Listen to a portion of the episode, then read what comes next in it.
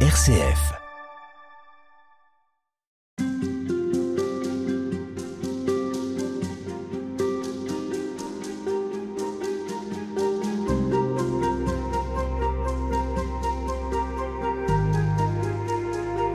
Temps de l'Avent est toujours un moment particulier, quelques semaines que l'on voudrait soigner, une période pour nous aider à vivre pleinement le 24 décembre et la venue du Christ sur terre, la venue de celui qui est là depuis toujours et jusqu'à la fin des temps. Et cette année, RCF choisit de s'arrêter sur celui qui nous bouscule, l'étranger, l'exilé, celui qui vient chercher refuge en France. Comment en comprendre le sens spirituel?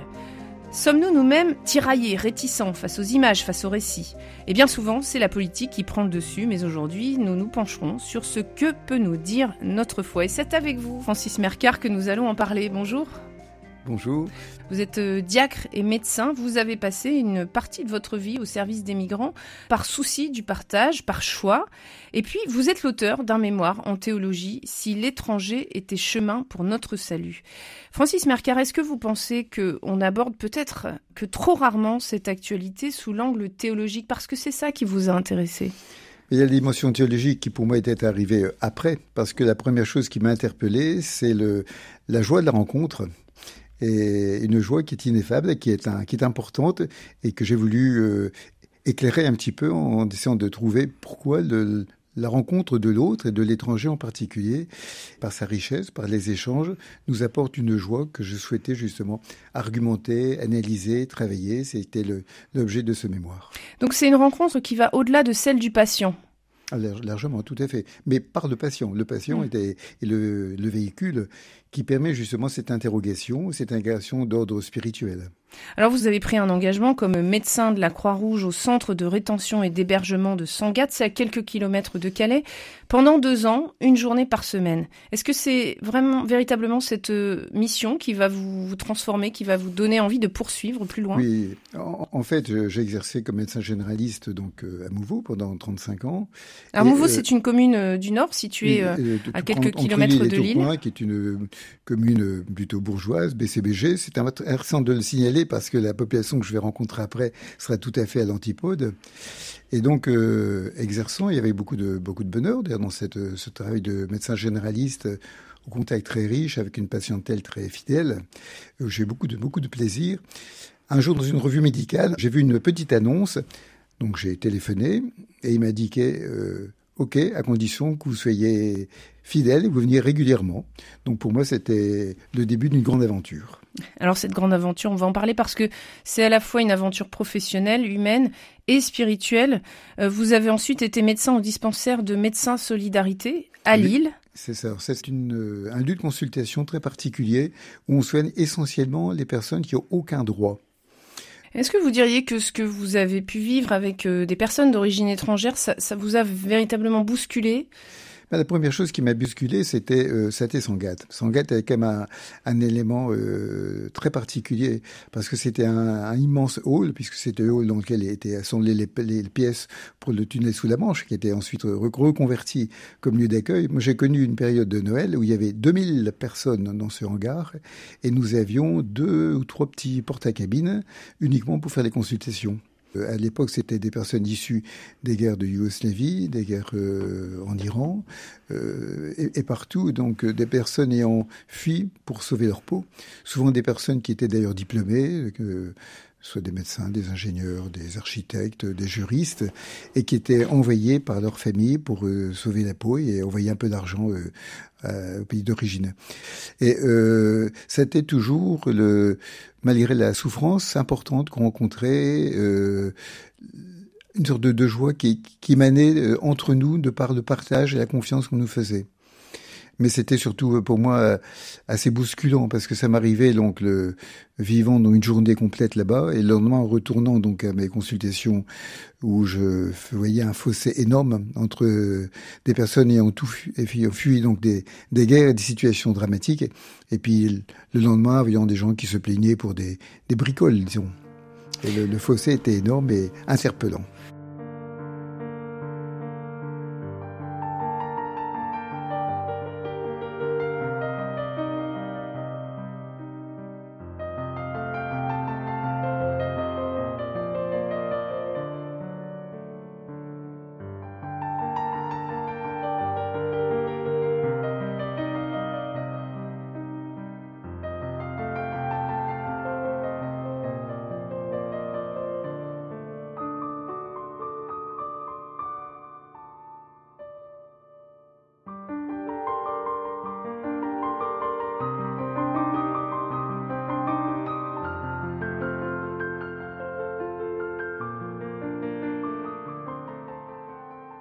Alors justement, qu'est-ce que ça a interpellé chez vous ben, Ça interpelle sur le sens de la vie. Qu'est-ce qui donne sens à la vie? Qu'est-ce qui, qu'est-ce qui fait, qu'est-ce que c'est que vivre? Quels sont les liens que l'on crée dans notre société? Ces personnes étaient envoyées euh, par leur famille. Euh, certains avaient perdu le, leurs frères, leurs leurs enfants en mer, et, et, malgré les souffrances importantes qu'elles avaient vécues, on sentait une, une volonté, une espérance un espoir, puisque là c'est un au niveau laïque et non pas forcément religieux, un espoir important d'une vie autre, une vie meilleure. Pour eux, l'essentiel c'était vivre d'abord, vivre dignement, vivre dans le respect et vivre une vie de famille normale. Alors comment est-ce que vous diriez, on est en ce temps de l'avant, comment est-ce que les exilés peuvent être pour nous qui résidons en France, avec euh, un certain confort pour certains, une lumière, une espérance? Quel est l'espoir, quelle est l'espérance que ces exilés portent?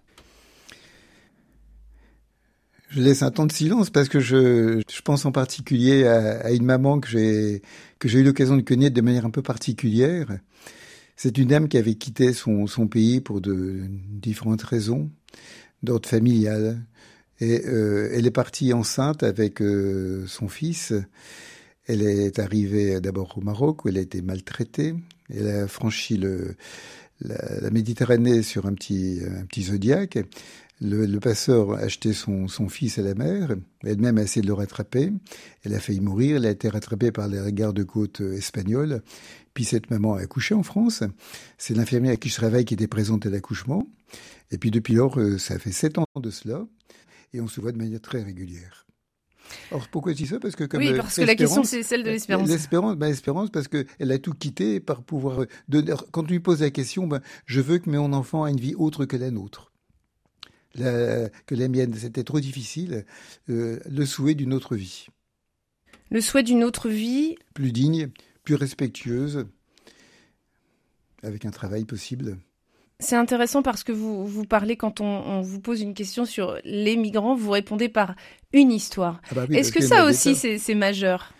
Ah, pour moi, c'est vraiment essentiel. Les, parce que, et c'est essentiel même dans la, dans la manière dont les personnes peuvent être sensibiliser à cette réalité Parce que j'aime bien aussi votre question, parce que le fait de dire les migrants, on en fait une généralité, et on oublie que ce sont des personnes qui sont derrière chacune d'entre elles. Je crois que le contact, se laisser toucher par l'autre, ça change le regard. Et on revient à cette, à cette idée de, de, relation, que c'est cette relation qui va nous faire euh, bouger, nous, va, nous faire avancer spirituellement. Vous disiez qu'il y a beaucoup de fraternité, de solidarité. Ça, c'est des mots qu'on entend euh, régulièrement. C'est des expressions qui sont malheureusement presque devenues banales. Comment est-ce que justement la fraternité, la solidarité, s'est vécue par les exilés et s'est partagée avec nous? Pour revenir sur la dimension de la fraternité vécue entre migrants, je pense euh, à un exemple bien particulier, mais que je pourrais répéter de multiples fois. Ce sont des, quand on consulte à Médecins Solidarité, on est quelquefois bloqué par des questions de langue. Quand les gens parlent de, des, des dialectes africains, c'est pas toujours évident. Et euh, c'est arrivé plus d'une fois que des personnes dans le métro rencontrent des personnes du même pays qui ne se connaissaient pas avant, qui les accompagnent pour pouvoir simplement traduire leurs souffrances, leurs questions, tout simplement. Et c'est une, c'est une, une démarche ponctuelle, mais qui crée un lien euh, assez, assez, assez fort, assez important, qu'on rencontre assez souvent. De même entre familles, alors, dans les familles africaines, c'est quelquefois un petit peu compliqué aussi, parce que comme ils viennent en général de pays euh, souvent tenus par des, des, dirigeants plus ou moins dictateurs, plutôt plus que moins, ils savent pas toujours les personnes du même pays quelle est leur tendance. Donc on sent quand même une certaine réticence à pouvoir s'exprimer. Ils s'expriment davantage avec nous, soignants, qu'avec les colligionnaires au début, craignant un petit peu, ne sachant pas à qui s'adresser. Alors, est-ce que ça veut dire que euh, ce qui finalement va, interpeller aujourd'hui euh, le, chrétien qui rencontre une personne sur son chemin, c'est d'abord de l'écouter, c'est d'abord de, d'essayer de, de comprendre. Comment est-ce qu'on y arrive parce que ça ne va pas de soi? Alors d'abord, il y a, c'est Étienne Grieux qui a euh, qui, décrit ça de manière très intéressante dans un lien qui dans un livre qui s'appelle Un lien si fort. Il dit d'abord écouter, les découvrir, puis après se laisser toucher. Donc écouter, les entendre, sans juger, avec bienveillance. Et après, ça ne peut que nous interpeller nous-mêmes et y avoir une, une, un raisonnement par rapport à notre façon de vivre. Ce sont un petit peu la triade qu'il développe dans son livre et qui pour moi sont vraiment très importants. Qu'est-ce qui fait d'après vous que c'est si difficile de, de les écouter justement? Est-ce que c'est l'occasion? Est-ce que c'est Il y a beaucoup de, de peur. Je crois que le, quand on discute avec des personnes qui n'ont jamais rencontré de population migrante, les premiers mots, c'est, ce sont les peurs. Qu'est-ce qu'ils vont nous apporter de, de maladies, du travail qu'ils vont prendre, de violence. pourquoi pas également, j'ai entendu des propos tout à fait infâmes par rapport en, en indiquant ce sont des... Le mot m'a vraiment choqué, c'est l'hormone de croissance de la délinquance. Des propos qui sont absolument intolérables. Et je crois que c'est la, méconnaissance. Une fois que les gens ont rencontré qui sont ces personnes, ce que les ont vécu, le regard ne peut être que différent. L'Église aussi s'est laissée bousculer. Euh, on va voir avec vous que l'Église a bougé parce que elle a eu aussi de grandes figures qui ont redit quel était le message évangélique sur cette question-là. Alors ça a évolué et dans quel sens? C'est très intéressant parce que euh, en fait c'est sur une période relativement courte dans l'histoire de l'Église. Parce que l'Église, on dit souvent qu'il y a une structure pesante, qui est incapable d'évoluer. Ben, si on regarde les textes dès 1926, avec Monsieur Chaptal, qui voit à ce moment-là sur Paris, dans le migrant, un vivier essentiel pour euh, y pêcher des âmes, ce sont ses propos. Et jusqu'aux propos actuels du pape François, donc en mai 2013, n'oubliez pas la chair du Christ et dans la chair des réfugiés, leur chair est la chair du Christ. Il y a tout un, un trajet qui s'est fait entre les deux. Alors c'est vrai que les, la population migrante était beaucoup moins importante au début du XXe siècle, mais il y a eu quelques grandes figures qui ont permis justement cette évolution. Je citerai en particulier Monseigneur Scalabrini, donc c'est date de 1839 et 1905. Il est évêque et fondateur de l'ordre de religieux. Il est considéré comme le père des migrants. Il fonda l'ordre missionnaire de Saint-Charles. Sa mission était essentiellement orientée vers les migrants. Mais en dehors de cette personnalité-là, c'est intéressant de voir un peu comment les papes eux-mêmes ont évolué. Et le premier, c'est le pape Pie qui en 1912 a créé par le motu proprio cum omnes catholicos, sur l'immigration, un regard particulier sur un office spécial destiné aux migrants, pour suivre les prêtres qui émigraient en France en particulier et qui accompagnaient leur peuple dans la migration. ce qui est intéressant là, c'est qu'on parle des catholiques qui partaient vers d'autres pays. Donc là, c'était, ce sont les étrangers qui étaient donc à, Paris. Alors les nombres n'étaient pas très. À l'époque, on indiquait qu'il y avait sur euh, sur Paris en 1921, on comptait 200 33 820 étrangers, composés essentiellement de Belges, d'Espagnols, d'Italiens, de Polonais et de Russes. Et, euh, et, en France, pour la totalité de la France, on comptait à peu près, euh, France entière, 3 millions de personnes. Quelle était l'idée? Pourquoi est-ce qu'il était nécessaire de suivre ces prêtres justement? Alors euh, à l'époque, c'était pour eux, c'était surtout de, ils craignaient un petit peu que il y a des propos assez assez curieux d'ailleurs que je vais vous indiquer aussi. Ils s'intéressaient aux infidèles, disait-il, parce qu'il y avait bien sûr les étrangers catholiques. Alors les étrangers catholiques, bon, il fallait un petit peu les encadrer avec les prêtres issus de ces communautés ou des prêtres français. Mais après, il y avait les, autres qui n'étaient pas catholiques, on appelait les, les infidèles. Ils parlaient en particulier des Chinois, et pour eux ce qui était important, c'était de convertir. Les, les conversions devaient être précieuses. Et ils faisaient très attention parmi les étudiants d'Extrême-Orient en particulier. Mais ils avaient ensuite beaucoup d'inquiétudes sur l'avenir de ces personnes. Et pour tous, il est bon, humain, sans attendre, de chercher d'autres récompenses immédiates que la joie de semer un peu de bien autour de soi. Ce noble désintéressement, il le sait, fera plus pour le retour de nos frères à l'unité catholique que l'argumentation ou les exhortations les plus pressantes. Bon, c'était des propos un petit peu, un peu curieux, un petit peu mitigés, qui étaient beaucoup plus euh, un regard un peu paternaliste et à la fois de méfiance vis-à-vis de ces populations qui arrivaient de d'autres pays, d'autres continents. Il fallait d'une part les, encadrer, les cadrer, et puis également, euh, pour ceux qui n'étaient pas euh, catholiques, essayer de les convertir. Et c'est après que les choses ont beaucoup changé, en en particulier après la guerre 40. Il y a une évolution énorme. Alors, alors cette évolution, parce que on entend bien qu'au départ, l'idée c'était plutôt de se dire voilà des âmes que nous allons pouvoir convertir. Et puis un autre discours, euh, parce que, comme vous le disiez, en un siècle, finalement, ça a beaucoup évolué, et surtout après la Seconde Guerre mondiale. Ce délai après donc la guerre 40, en 1952, qu'est créée la Caritas internationale qu'en en France on appelle le secours catholique. Et donc Monseigneur Rodin est un, un des participants organisateurs. En 1961, il y a eu la création du CCFD, Comité catholique contre la faim et pour le développement. Et tout ça, c'était lié un petit peu à la taille de réflexion que l'on doit au père Lebray, le dominicain le père Lebray, qui, euh, à Paris, rue Saint-Jacques, avait organisé un centre de recherche pour analyser justement la manière dont les populations migrantes pouvaient nous enrichir à la fois culturellement, et c'était tout un travail également d'inculturation dans les pays d'origine, de façon à ce que l'évangile soit vraiment approprié, assimilé et transformé de manière à ce qu'il soit audible par les populations originelles. Mais pourquoi Qu'est-ce qui fait que ça aurait pu ne pas l'être? Bah, L'évangile, bon, il y, a une, telle différence culturelle entre des populations africaines, asiatiques euh, ou des pays de l'Est.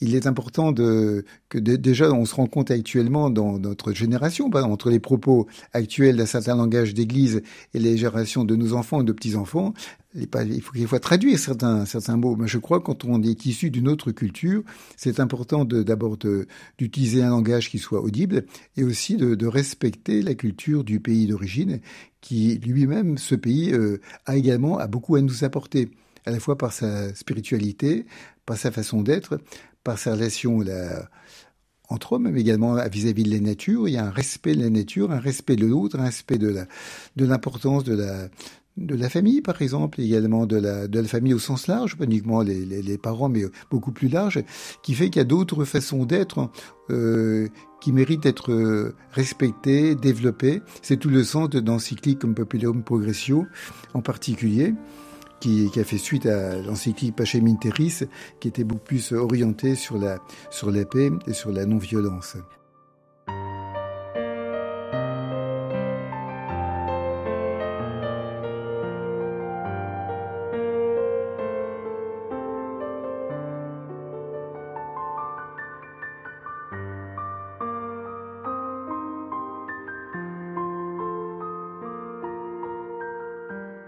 Alors justement, cette encyclique que vous citez, c'est celle euh, du pape Jean XXIII. Oui. On est en 1962, c'est Vatican II. Et là, cette fois-ci, il va élargir cette question de la migration, lui redonner un cadre euh, géopolitique mondial. Oui. Tout homme a le droit, moyennant des motifs valables, de se rendre à l'étranger et de s'y fixer. Jamais l'appartenance à telle ou telle communauté politique ne saurait empêcher qui que ce soit d'être membre de la famille humaine. C'est quand même assez euh, décapant de pouvoir dire ça. Est-ce qu'aujourd'hui, justement, vous parliez de textes qui sont audibles, est-ce qu'aujourd'hui, on peut, en invoquant la famille humaine, proposer justement euh, ces trajets, cette mobilité sans frontières? Moi, j'y crois très profondément. Mais je crois que ça ne peut pas passer par les paroles. Actuellement, le, les discours sont mal, euh, mal entendu, mal reçu, mal perçu, mal accepté. Il y a une violence telle dans la société qu'il y a une notion de rejet beaucoup trop grande. Et je, crois beaucoup plus par la manière, c'est le, c'est par les échanges que les choses peuvent changer. Et par exemple, au niveau des générations qui peuvent bénéficier de processus comme Erasmus, par exemple, qui permet de, voyager en Europe, mais également il y a des projets qui se font pour d'autres pays hors que l'Europe, ça permet de, changer son regard, sa façon d'être. Et je crois très très profondément que c'est l'échange, le regard avec l'autre et les, la génération actuelle et de ceux qui finissent leurs études et qui bénéficient de ces projets-là peuvent beaucoup nous apporter, je crois beaucoup aux jeunes générations pour pouvoir partager leur expérience d'enrichissement de cette expérience dans différents pays. C'était le rôle justement de la coopération, même si ça portait différents noms. Enfin, le, principe est toujours de, même s'il y, y, a toujours un certain danger, quelquefois de paternalisme et de supériorité comme dans un pays en pensant apporter la, une technicité et autre.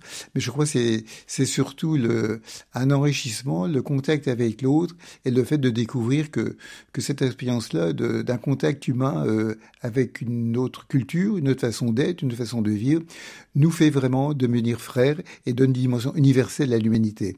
Et je crois que le, royaume de Dieu dont on parle, enfin comme chrétien, le royaume de Dieu n'est pas est déjà commencé.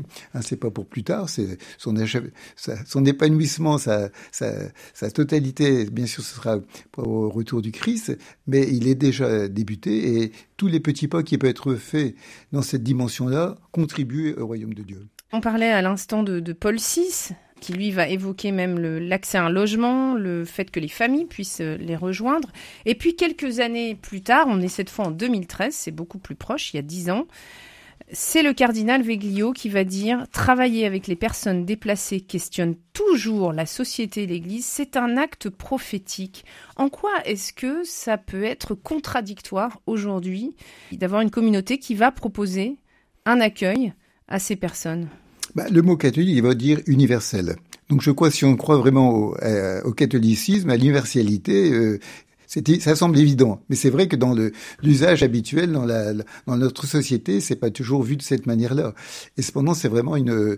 On est tous appelés à. Enfin, le, je reviens sur ce thème du royaume de Dieu, d'une communauté universelle où tous sommes appelés à être frères et sœurs dans le Christ. Donc, euh, s'enrichir mutuellement, euh, même au-delà de la religion chrétienne. Ça n'a pas des bien au-delà, puisque d'autres religions, le bouddhisme, l'hindouisme, l'islam, d'une certaine manière, sont des personnes qui sont en quête de Dieu de manière différente, par des abords différents.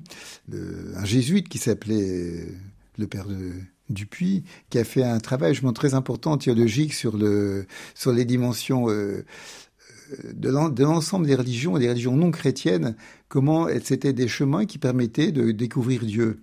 Il s'est fait, un petit il s'est fait taper un petit peu sur les doigts au Vatican il y a un certain nombre de quelques décades, mais l'intuition est toujours vraie et toujours valable à l'heure actuelle. Je crois que les, hommes de bonne volonté qui sont en quête de, Dieu euh, cheminent tous vers cette, dimension universelle auquel nous sommes appelés. Je crois que le, un, climat de respect de l'autre, quel qu'il soit, d'attention, euh, d'amour de l'autre, euh, engendre quelque chose qui nous dépasse. Et c'est cet aspect qui peut être interpellant.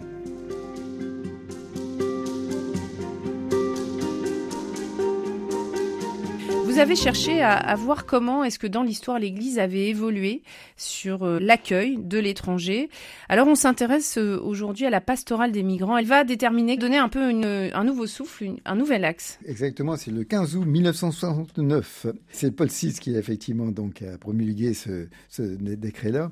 L'aspect intéressant, c'est que dans ces textes-là, ça donne une dimension tout à fait universelle de peuple de Dieu. Ce sont les termes qu'il utilise. Et, reprenant également l'appellation comme signe des temps. La migration est un, signe des temps important que reprendront d'ailleurs les papes successifs, hein, à la fois Jean-Paul II, également Benoît XVI et le pape François, bien sûr. Et ce sont des points très importants qui insistent sur la dimension que la communauté humaine tout entière est un des signes de temps où nous sommes amenés à être la même famille dans le Christ. Alors le signe des temps, c'est lequel? C'est un signe pour nous dire quoi l'étranger? Les migrations, qui sont des phénomènes euh, qui sont nouveaux à cette période-là, puisque bon, c'est aussi lié au, au transport qui ont, qui ont favorisé l'immigration par le bateau, par l'avion, ainsi de suite, quand, qui n'existaient pas donc les, siècles précédents. Donc c'était un des signes où les populations, avant, elles migraient beaucoup plus à l'intérieur d'un seul continent. Maintenant, elles, vont au-delà d'autres continents. Donc c'est un signe à repérer et observer comme un signe existentielle de la société et comment l'interpeller. Et comme chrétien, et comme catholique en particulier, puisque le mot catholique, je répète, veut dire universel, c'est de rappeler justement cette dimension universelle de la famille humaine à laquelle nous sommes tous appelés à former. Alors l'idée de créer une pastorale, c'est de pouvoir impliquer chacun là où il est. C'est ça l'idée de la création d'une pastorale, c'est sensibiliser, c'est dire que ça nous concerne tous. Quelle était l'intuition? Alors autant le, mot pastoral au tout début était, un, assez ambigu, c'était une sorte de protection vis-à-vis des populations migrantes qui arrivaient pour un petit peu les contrôler entre guillemets. Autant les dimensions actuelles, c'est de dire que ces populations migrantes sont là également pour nous apprendre, nous interpeller sur le sens de de cette communauté universelle à laquelle nous sommes appelés et, de se laisser secouer, bousculer sur, les, sur une autre façon d'être, de s'enrichir mutuellement d'autres cultures, d'autres façons de vivre et de communiquer entre humains. Alors si on poursuit, on est euh, en 1971 et cette fois-ci, c'est le pape Paul VI qui déclare Nul n'est étranger. Qu'est-ce que ça peut vouloir dire pour un chrétien? C'est que la, condition de l'étranger, nous songeons aussi, dit-il, à la situation précaire d'un grand nombre de travailleurs immigrés, dont la condition d'étranger rend d'autant plus difficile les, revendications sociales, la participation à l'effort économique, ainsi de suite. Or, pour eux, c'était de dire justement que le, travailleur étranger, ce n'est pas, j'aime pas beaucoup ce terme, mais c'est pas du matériel pour étudier, pour faire fonctionner l'économie, mais c'est un être humain qui a derrière, qui doit être respecté à la fois dans sa dignité d'être humain, dans sa dimension de familiale, de père de famille. Euh, donc c'est cet aspect utilitariste qui a beaucoup été, été utilisé vis-à-vis de l'étranger quand on le faisait venir comme euh, main d'œuvre, souvent main d'œuvre à, bas coût, et de manière au contraire de la, respecter dans sa totalité de dignité humaine. C'est un mot qui revient très souvent dans les encycliques l'Église va même aller plus loin dans le domaine économique puisque elle déclare que non seulement nul n'est étranger, mais tout le monde a le droit au travail. Au travail et au droit au recoupement familial. C'est le nouveau code du droit canon de, publié en 1983 qui fait allusion justement à la pastorale de la mobilité. Il insiste pour que le migrant soit accueilli dignement. Il faut éviter les ghettos, dit-il, qui provoquent un sentiment de rejet. Et il faut respecter la culture de l'autre c'est-à-dire éviter l'assimilation et encore plus l'absorption au profit de l'intégration. Donc vraiment respecter l'autre dans tout ce qu'il est, ce qu'il fait et dans toute sa richesse. C'est le, la discussion entre assimilation et euh, intégration. L'intégration, on respecte ce qu'il est. L'assimile, on le neutralise un petit peu. On parlait des signes des temps tout à l'heure. Le pape suivant va reprendre cette euh, notion de signe des temps, en quoi le migrant est pour Benoît XVI un signe des temps. Benoît XVI reprend ce terme de signe des temps en l'appliquant à plusieurs qualificatifs. D'abord euh, comme famille migrante et comme une seule famille humaine. C'est cette dimension familiale, familiale à laquelle il insiste beaucoup. Et c'est lui aussi qui, dans, dans cette dynamique-là, publiera Caritatis in Veritate, où il précise que le migrant, là je le cite, hein, les migrants ne doivent pas être considérés seulement comme une marchandise ou simplement comme une force de travail ou comme n'importe quel facteur de production, mais comme une personne humaine qui, en tant que telle, possède des droits fondamentaux, inaliénables, qui doivent être respectés par tous et en toutes circonstances. Ça, ce sont les mots de Benoît XVI. Est-ce que Benoît XVI va avoir un discours très différent de celui du pape François? Non. Finalement, non. On peut dire, c'est, c'est vraiment une continuité sur cette dimension-là. XVI disait également, le développement des peuples dépend de la reconnaissance du fait que nous formons une seule famille qui collabore dans une communion véritable. Donc c'est cette dimension-là que l'espérance chrétienne, on revient au thème justement de, de ces propos, l'espérance chrétienne nous pousse justement à une charité active, ce sont ces thèmes, pour, pour, créer cette euh, famille universelle auquel nous sommes tous appelés à vivre.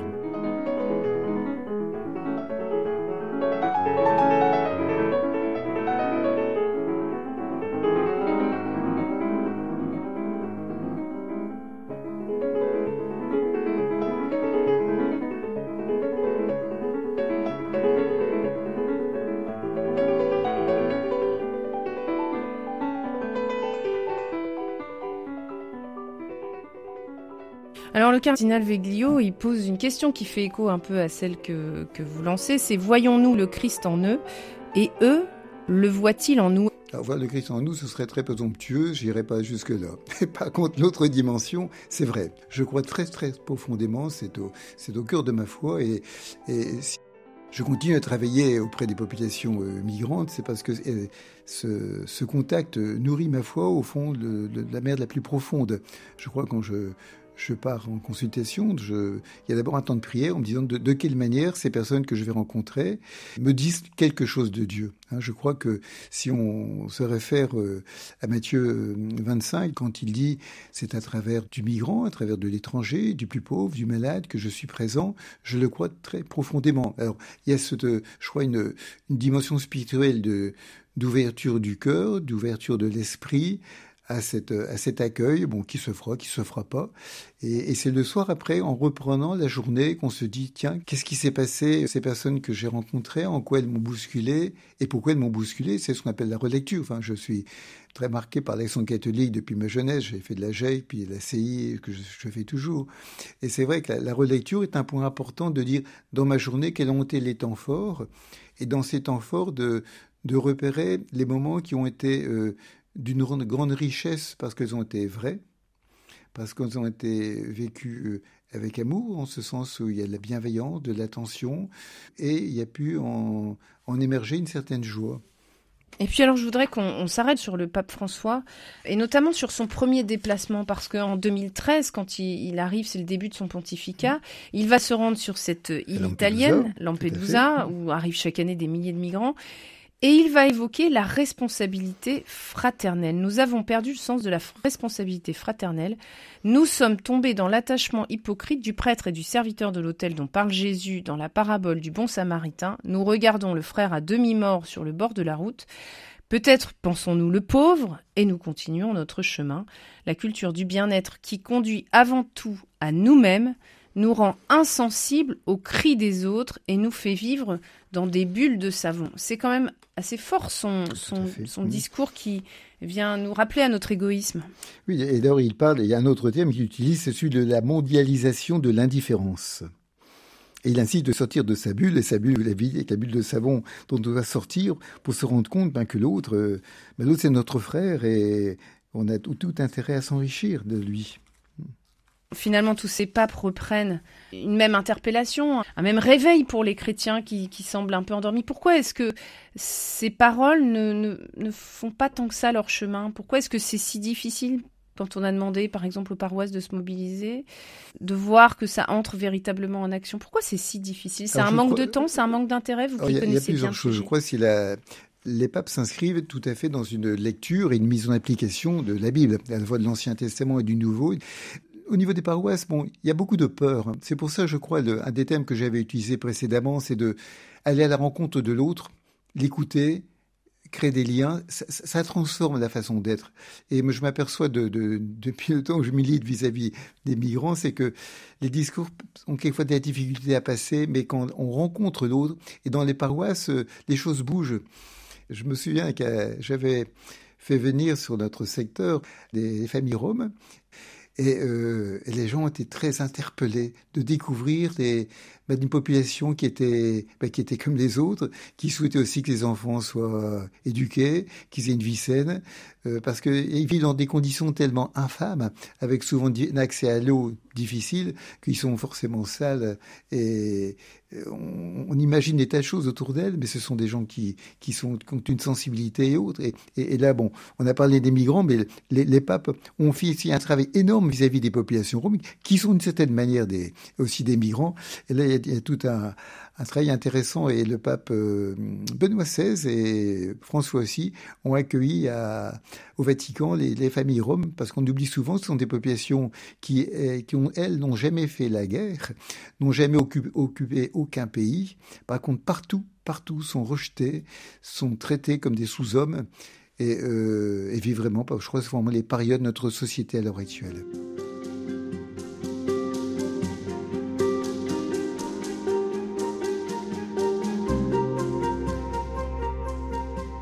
Francis Mercard, on est avec vous pour euh, voir comment l'avant peut nous permettre de mieux comprendre euh, euh, l'attention à l'étranger, l'attention aux migrants, qu'on retrouve aussi dans, la tradition biblique.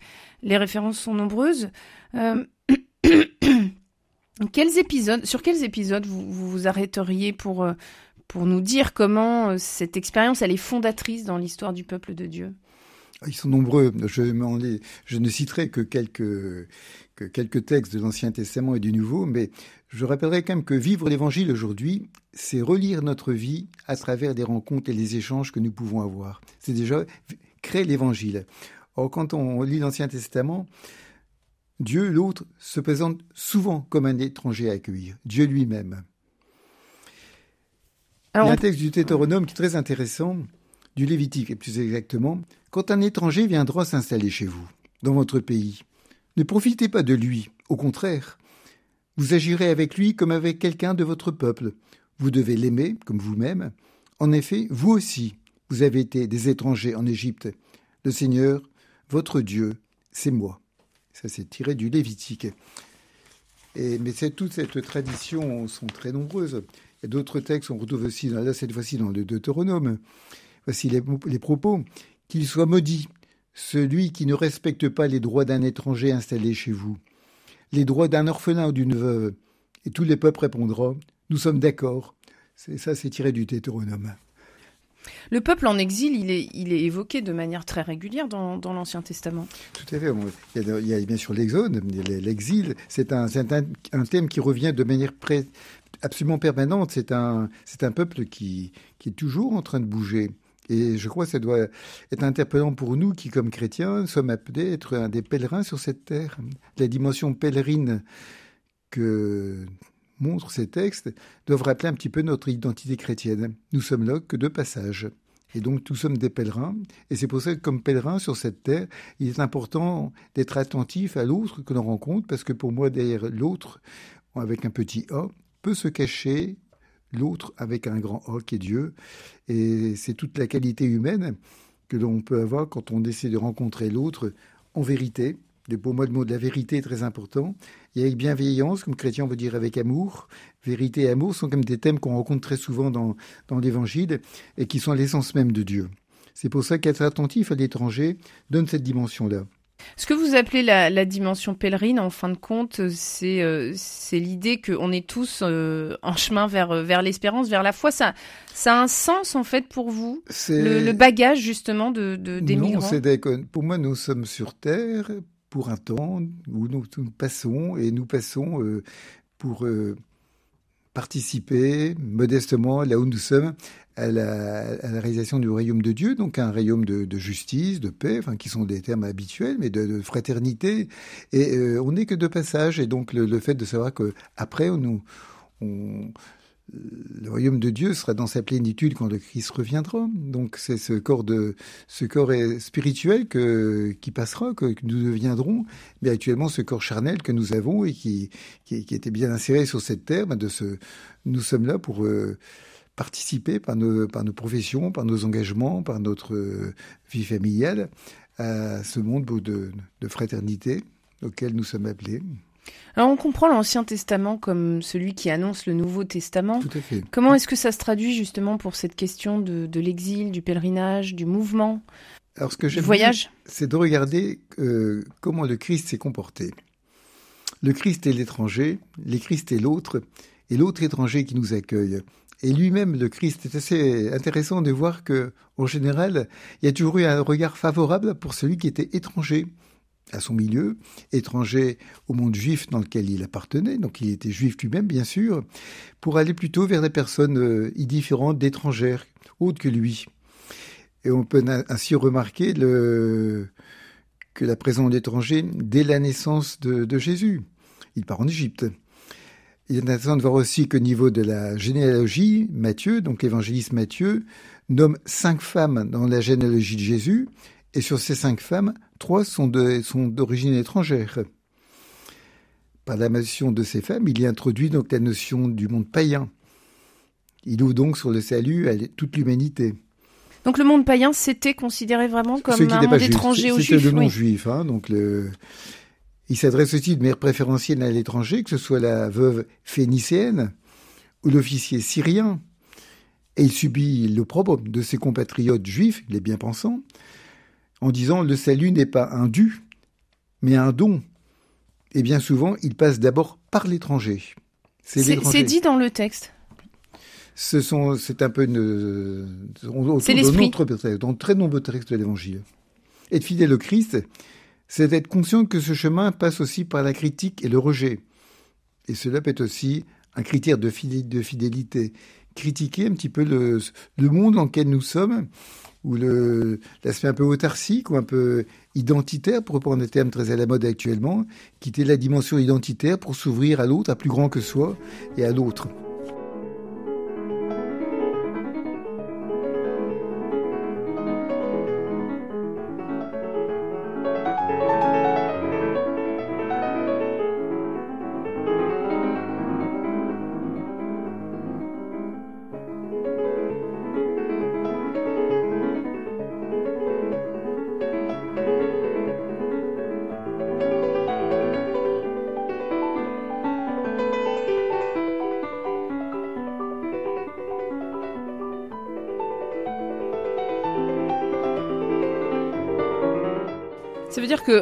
Chrétien est censé s'appeler à accueillir l'autre parce que vous, vous le disiez, Dieu est un autre Dieu, Dieu est, à travers l'autre, Dieu se révèle. Dieu est autre.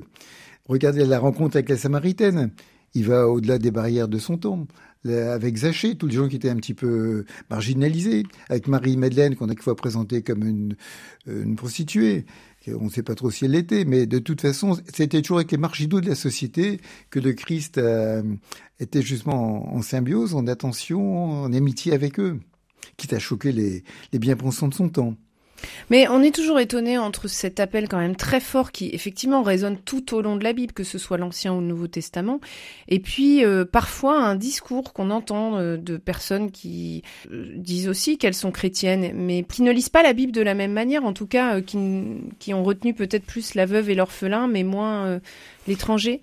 Ben, c'est un que pour, pour moi, c'est un, c'est un, un, questionnement de, toutes les dimensions identitaires qu'on entend, qu'on a entendues euh, au moment des élections. Pour moi, c'est un, ça me pose question parce que ça va vraiment à l'envers même de la, de la dimension chrétienne qui est, qui est une ouverture au monde, une, ouverture à plus large que soi et à dimension universelle. C'est vrai que c'est très interpellant.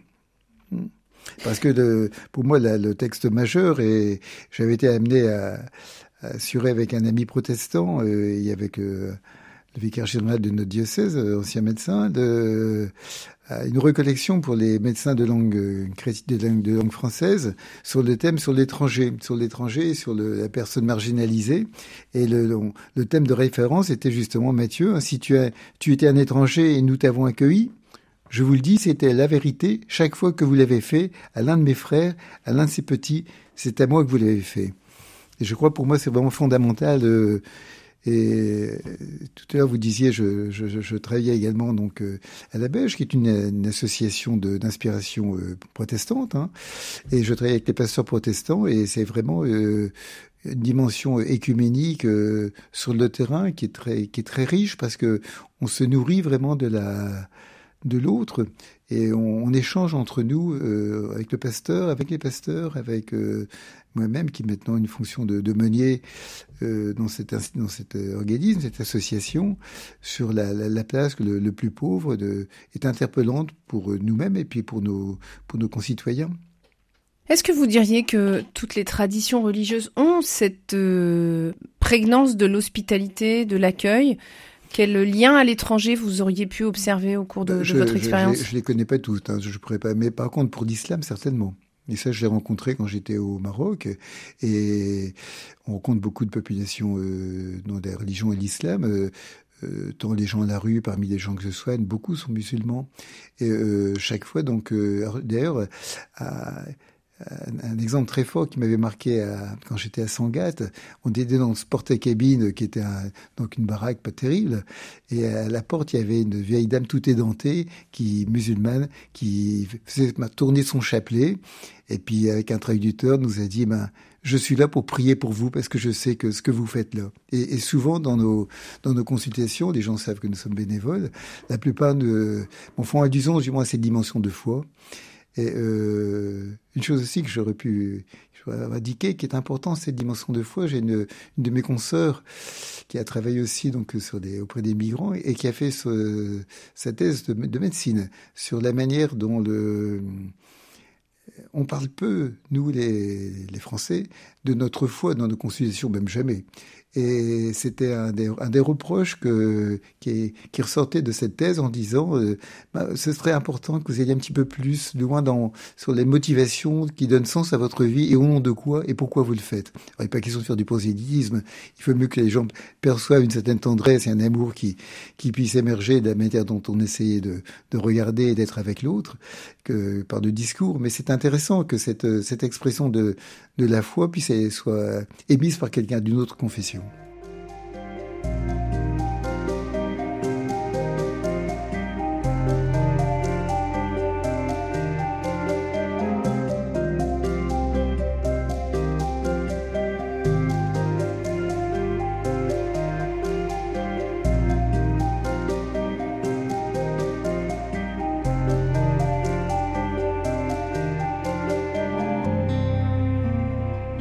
Francis Mercard. Vous êtes diacre, vous êtes médecin et vous êtes très impliqué sur le terrain auprès des migrants, que vous soignez, que vous accompagnez, que vous hébergez aussi.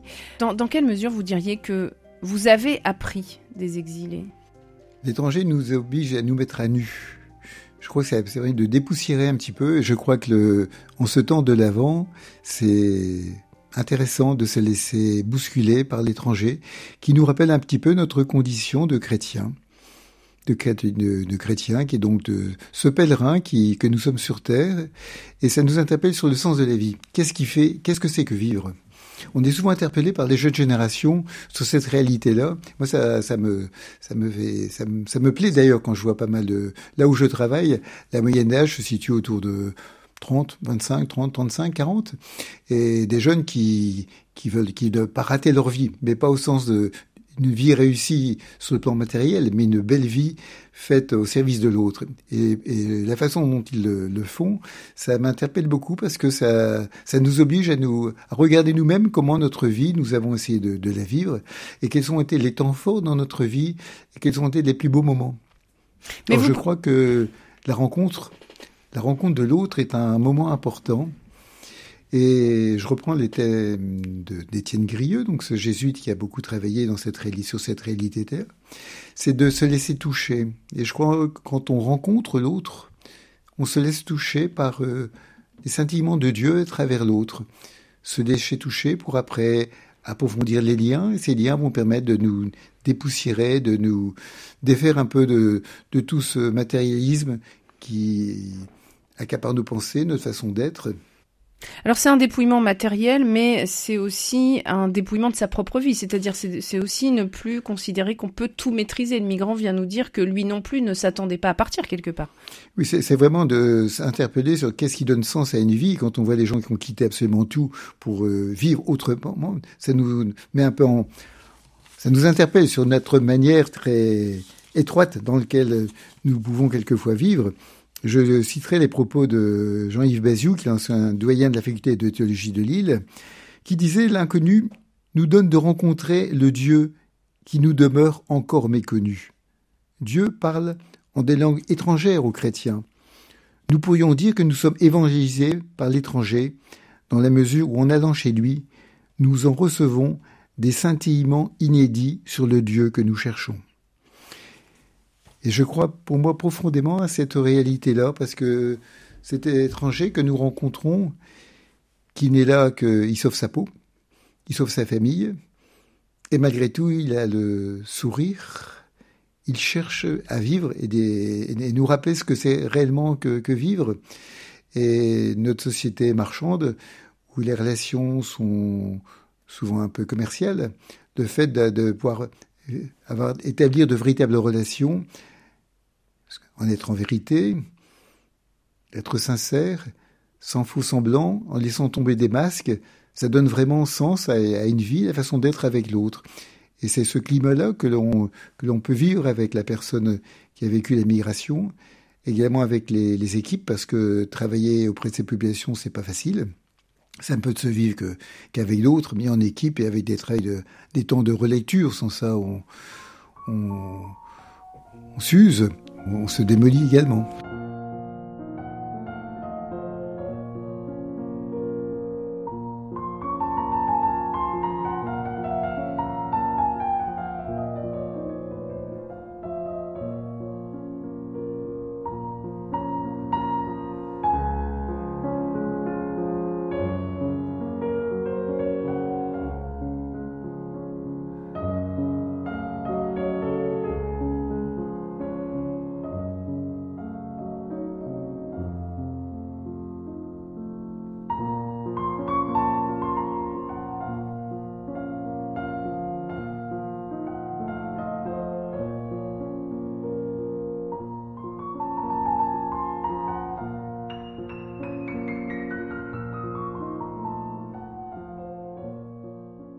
Vous diriez que justement, euh, ces personnes exilées permettent aussi parfois une vie de communauté, c'est-à-dire la collaboration entre plusieurs personnes qui vont devoir travailler ensemble, devoir s'échanger aussi des bonnes pratiques pour pouvoir accueillir l'autre. Bah, c'est toute la, toute la pédagogie quand on essaie, on permet à l'autre de, de prendre sa vie en main. Alors là, c'est un petit peu différent, mais là où je travaille à la Beige, euh, toute euh, faut redire, faut redire ce qu'est la Beige. La Beige, c'est donc une association euh, qui a été créé il y a une bonne trentaine d'années pour s'occuper des personnes à la rue. et elle a démarré avec un bus à deux étages, un bus anglais près de la gare de Lille, et maintenant c'est 350 salariés, 200 bénévoles. Et il faut savoir comme sur l'île, il y a plus de 3000 personnes à la rue, en comptant les squats et autres. Hein. 3000 personnes à la rue, 800 femmes et je ne sais combien d'enfants. Donc c'est quand même une population importante, donc pas mal d'étrangers. Il n'y a pas que des étrangers, mais il y en a aussi pas mal. Donc le, la pédagogie de la Belge a été de permettre à ce que ces personnes puissent se prendre en charge pleinement et pendant deux ans, j'ai travaillé avec elle, ce qui s'appelait le groupe de recherche d'action participative, qui était un lieu justement où nous, nous devions diminuer pour permettre à l'autre de grandir. Donc on partait sur les fondamentaux de la Belge, donc cette association d'inspiration protestante. Donc euh, parmi les mots d'évangile, il y avait la fraternité. Et on leur disait, ben vous, ce mot, c'est beau, c'est beau les théories, mais la fraternité, est-ce que vous avez l'impression qu'on la vit? Et donc on demandait justement qu'à partir de ces termes-là de l'Évangile, comment il apercevait et comment on pouvait améliorer. Donc c'était vraiment c'était un groupe où il y avait donc une trentaine de personnes accueillies, nous étions 400 salariés et 400 bénévoles, et c'était à elles justement que qu'elles puissent euh, une sorte d'autogestion, enfin pour améliorer et que progressivement ce soit elles qui disent comment bien faire pour elles. Francis Mercard, vous êtes amené à, témoigner, à rencontrer aussi des personnes euh, qui ne connaissent pas forcément aussi cette, euh, cette vie particulière des exilés.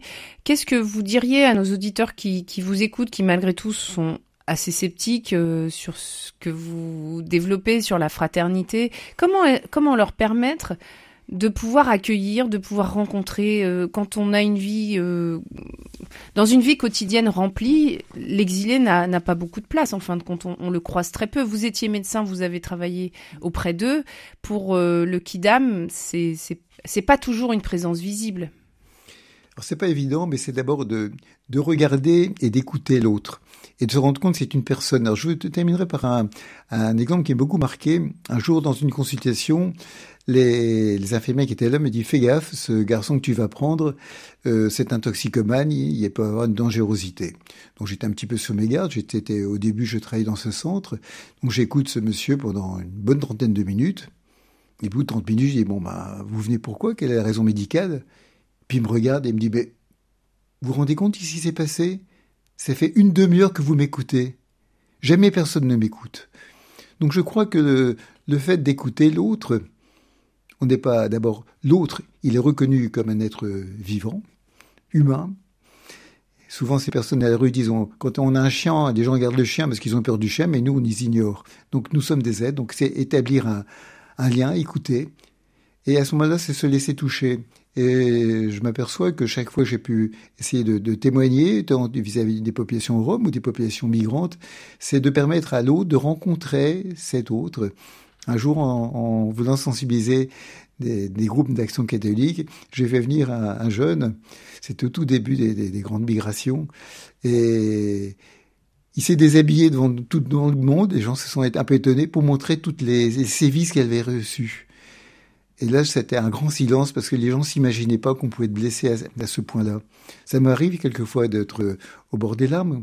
Quand un jeune, euh, dans toute sa dignité, qui a 12, 13, 14, 15 ans, il vient pour faire un simple point, puis je dis, ben, déshabillez-vous, que je regarde. Et puis je m'aperçois que il a été complètement lacéré, que ses jambes ont été percées par les balles parce qu'il passait en, Libye en particulier, mais il garde une dignité importante. Donc je crois c'est c'est écouter, regarder, se laisser toucher pour essayer d'établir un lien qui, qui, ne vous laissera pas insensible. À ce moment-là, notre cœur, notre cœur euh, ben, d'homme, mais aussi de chrétien, de chrétien peut dire, mais à travers ces tout, peut-être que Dieu me parle, mais aussi simplement comme humain. Et je crois que si chacun d'entre nous, chacun, chacune, avait ce regard euh, d'attention, le monde serait beaucoup plus fraternel, beaucoup plus juste. Et l'Église aussi permettrait, de, par ce témoignage-là, de montrer que c'est une, structure humaine, l'Église, qui est là pour aussi pour témoigner de notre dimension fraternelle dans le Christ. Est-ce que c'est aussi euh, transformer nos modes de vie? Ah, De certaine manière, oui, parce que c'est cette réalité nous nous interpelle quand même sur les sur l'aspect quelquefois superficiel de nos achats quand on voit la difficulté qu'ils ont à joindre les deux bouts, c'est le moins que l'on puisse dire. Quand on une jeune maman Rome de 14 ou 15 ans qui fait les poubelles le soir parce que n'a rien à donner à ses, à ses enfants, c'est pas, c'est pas du superflu, ça. Donc ça nous, ça, peut nous interpeller sur notre façon de, de ce que l'on achète, ce qui est important ou pas, bien sûr. Merci beaucoup Francis Mercard de nous avoir aidé à cheminer pendant tout ce temps de l'avant et puis à repenser euh, quel est cet euh, accueil que nous pouvons avoir euh, vis-à-vis de, l'exilé. Merci beaucoup. Je rappelle que vous êtes médecin, que vous êtes diacre et vous êtes passionné, on peut dire, par cette question. Vous avez rédigé un mémoire en théologie qui s'intitule Si l'étranger était chemin pour notre salut. Merci à vous.